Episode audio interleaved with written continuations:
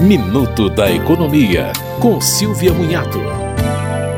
Governo elevou novamente o salário mínimo para 2023, agora de R$ 1.302 para R$ 1.320, a partir dos salários de maio. O valor diário corresponderá a 44 reais, e o valor horário a 6 reais. O reajuste de 2023, então, ficou em 8,9% em relação ao que vigorou em 2022, sendo que a inflação anual até abril foi de 4,18%. Com a mudança, a contribuição mínima de 7,5% para o INSS passa de R$ 97,65 para R$ 99,00. Os contribuintes individuais pagam 11% ou 20% e os facultativos ainda têm uma alíquota de 5%.